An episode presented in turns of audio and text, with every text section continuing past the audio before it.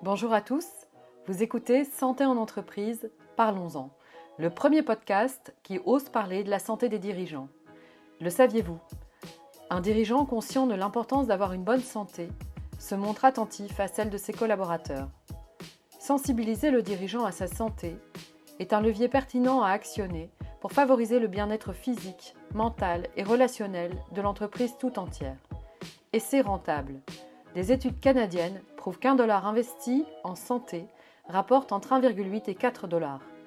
Le podcast Santé en entreprise invite les dirigeants, les DRH, les entrepreneurs et les médecins à partager leur expérience de la santé en entreprise et les encourager à intégrer la santé au KPI au même titre que le chiffre d'affaires, la marge et l'EBITDA. Aujourd'hui, pour ce premier épisode de Parlons Santé en entreprise, nous échangeons avec Christine Buès. Christine est médecin biologiste, dirigeante de sociétés de laboratoires d'analyse médicale. Elle est également conférencière et coach pour dirigeants associés.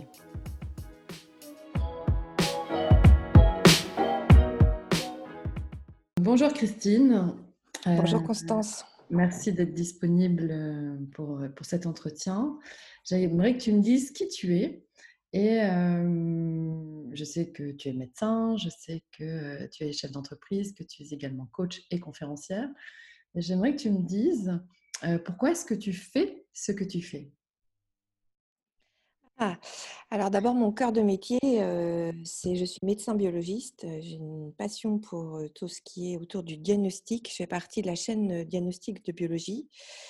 Voilà, j'ai fait mes classes à l'hôpital, notamment autour de tout ce qui est cellules hématologiques. Et puis, j'ai eu envie de sortir de l'hôpital et d'aller travailler dans des laboratoires d'analyse médicale où j'ai fait l'expérience de direction. Et petit à petit, j'ai appris à manager des équipes santé jusqu'à ce que je monte ma propre boîte il y a quelques années. Et donc, du coup, j'ai mêlé une expertise à la fois métier dans la chaîne de diagnostic et de dirigeante. voilà, ça a mené des équipes, travailler au service de mes patients, travailler au service de mes collègues. c'est une passion qui m'a menée pendant une bonne vingtaine d'années. D'accord. Et alors, qu'est-ce qui t'a donné envie de te former au coaching et d'être conférencière? Ben, Mon expérience de dirigeante parce que, un peu à l'image d'une course automobile, quand je me suis lancée dans un entrepreneuriat comme ça, je me suis aperçue qu'il fallait tenir sur la longueur, qu'il fallait m'adapter au stress quotidien que je rencontrais. Et il y a eu un moment, j'ai fait une sortie de piste au bout de X années de travail, d'engagement.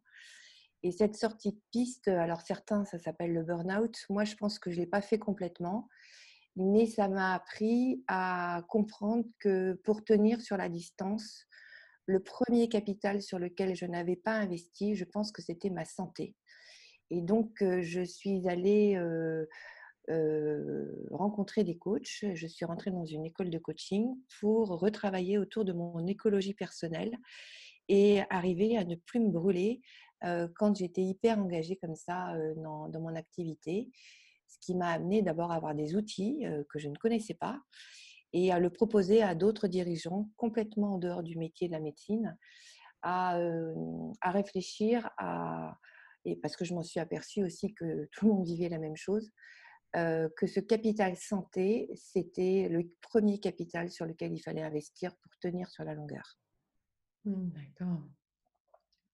Et donc, le métier de conférencière, c'est pour faire valoir cette, la santé comme, euh, peut-être, euh, c'est une phrase que j'aime bien dire, comme premier acte managériel Oui, euh, il y a deux types de conférences que j'ai montées par rapport à mon expertise. La première, c'est autour de de la direction à plusieurs, quand on est plusieurs à diriger, comment on arrive à se coordonner, parce que j'ai été associée et que partager le pouvoir n'est pas si simple.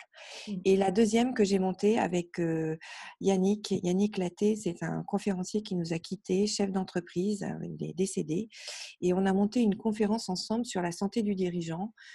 qu'on a produit l'année dernière.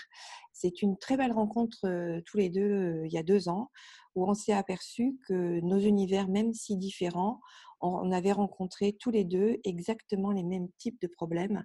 lui, ça l'a conduit à, développer, enfin en tout cas il a eu un cancer qui l'a emporté. voilà, et on s'est produits tous les deux autour de la santé du dirigeant, comment, comment rester sur, sur la piste et, et continuer à développer son activité. D'accord. Et alors justement, est-ce que, que là, tu pourrais nous dire comment rester sur la piste et continuer à développer son activité? Alors en fait, il y a un, observatoire qui est très aidant, qui a été monté par Olivier Torres, qui est dans le sud de la France, qui a été un observatoire sur la santé des dirigeants, qui touche non seulement les dirigeants, mais tous les professionnels libéraux, puisque c'est comme des auto-entrepreneurs. Et en fait, est aperçu, sur des statistiques, sont apparues que la première cause de stress, enfin, la première cause de, de, qui atteint notre capital santé, c'est le stress. donc, une des premières choses à faire, c'est de limiter l'exposition au stress, à ce stress permanent qui nous habite. et notamment, en, nous, on avait pensé avec Yannick de pouvoir instaurer des rituels de ressourcement dans sa journée en tant que dirigeant. Alors, ça peut être on a vu certains dirigeants qui le font, comme Richard Branson. Ces rituels, c'est à la fois de la gestion du temps et de la gestion de son hygiène santé, alimentaire, tant que sommeil.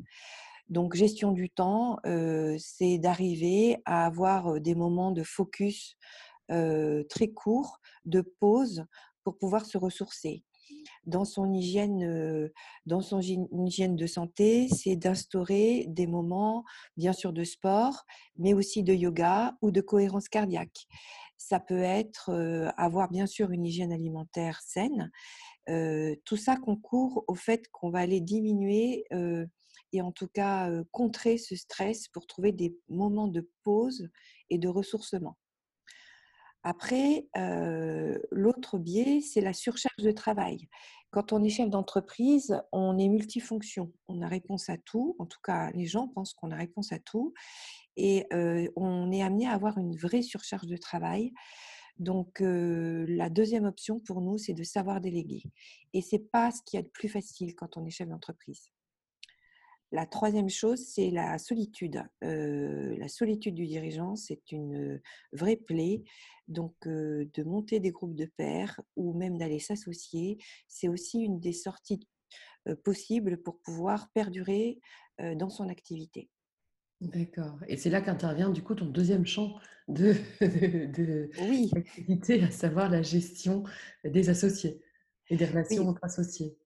Oui, parce que en fait, je me suis aperçue que de la coopération cellulaire qui était mon dada, quand je monte en macroscopique, la coopération humaine est aussi hyper importante et que s'associer, perdurer ensemble demande des moments de resynchronisation, de vision partagée, de confiance. Et je pense que la confiance dans l'autre est une des clés pour continuer à travailler ensemble.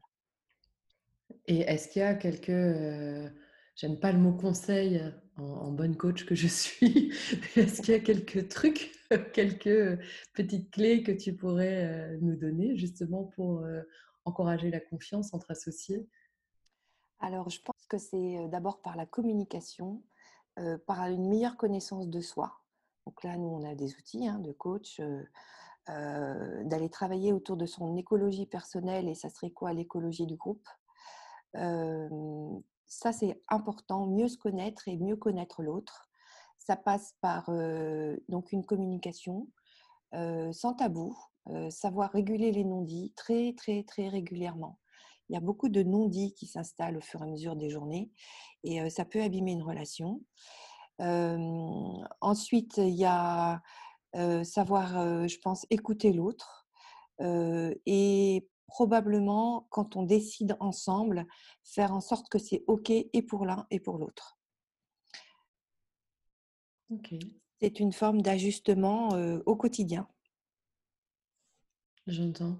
Donc en fait, ce que j'entends, c'est que pour les dirigeants, pour qu'un dirigeant prenne soin de lui, heu, ce qui est important, c'est qu'il installe des rituels, Oui, heu, qu'il modifie peut-être certains comportements alimentaires ou sportifs ou ou respiratoires, hein, oui, qu'il gère, heu, la surcharge de travail, qu'il apprenne à déléguer ou qu'il, heu, qu'il délègue tout simplement. c'est une étape pas facile hein, de déléguer. Bah, ça sous-entend, le deuxième point, à savoir la confiance. La confiance dans ses associés et la confiance aussi dans ses collaborateurs. Oui, lâcher prise. Lâcher prise. Et alors toi, justement, comment est-ce que tu fais, pour prendre soin de toi, pour lâcher prise, pour, pour être en confiance envers tes collaborateurs et et envers tes associés si tu en as? Alors j'ai beaucoup de partenaires, de travail, alors d'abord c'est des rituels, j'ai appris à méditer, j'ai appris à poser mes intentions sur la journée, j'ai appris à à me brancher de façon, synchrone, sur la cohérence cardiaque. Il y a Mmh. des applications comme ça sur le smartphone où, de façon, rythmée dans la journée, j'ai mon gong qui sonne et je lâche tout et je me recentre. J'apprends à me recentrer. J'ai changé mon alimentation aussi. J'étais quelqu'un qui ne mangeait jamais le matin, qui partait, avec un café dans le ventre et j'avais ce coup de barre, hyper difficile à onze heures du matin. J'ai changé mon rythme alimentaire. Je pars, en étant revitaminée. Ensuite, bon ça c'est sur le plan éco je marche beaucoup. Alors j'ai développé même du coaching en marchant. Heu, il y a un livre prochainement qui va sortir.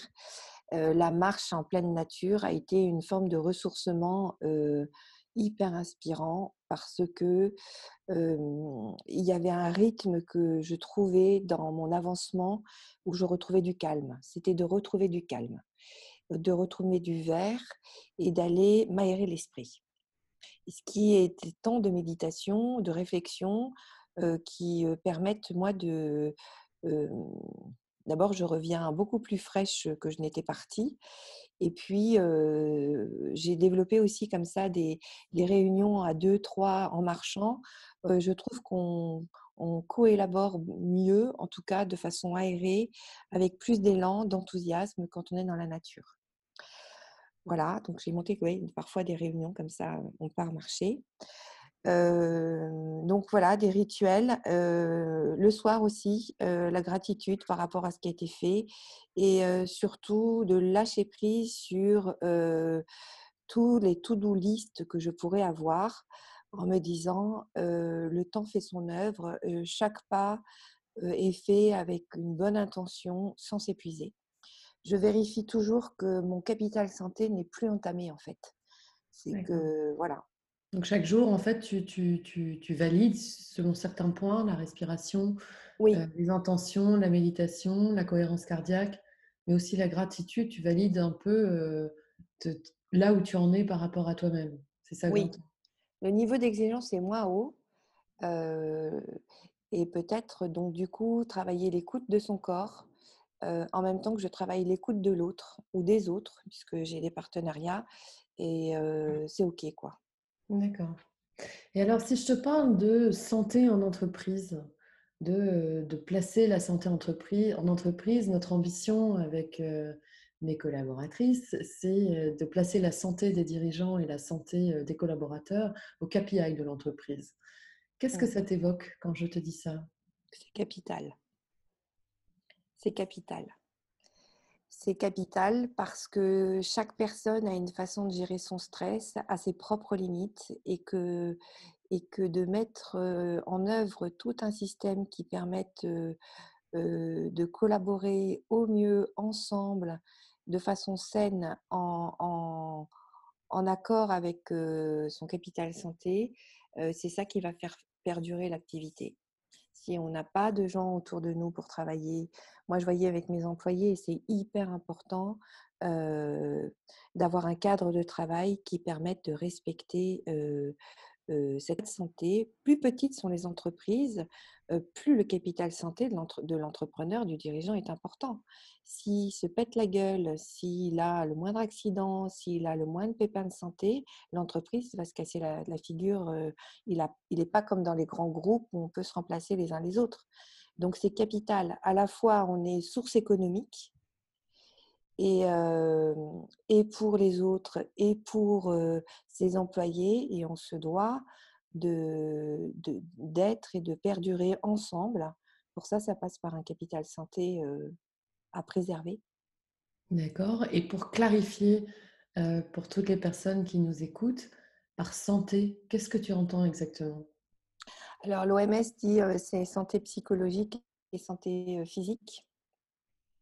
Et sociale la, qualité de santé, c'est avoir des directives au niveau psychologique, que les choses soient claires, que les choses soient dites, qu'il y ait de la bienveillance, mais que ce soit partagé, que cette confiance portée aux dirigeants soit reconnue au niveau des salariés. Je pense que les salariés ont énormément besoin de reconnaissance dans leur travail quand on parle confiance en entreprise, je pense qu'on n'a pas la même façon de définir la confiance tant qu'on est sur le poste de dirigeant ou quand on est sur le poste de salarié.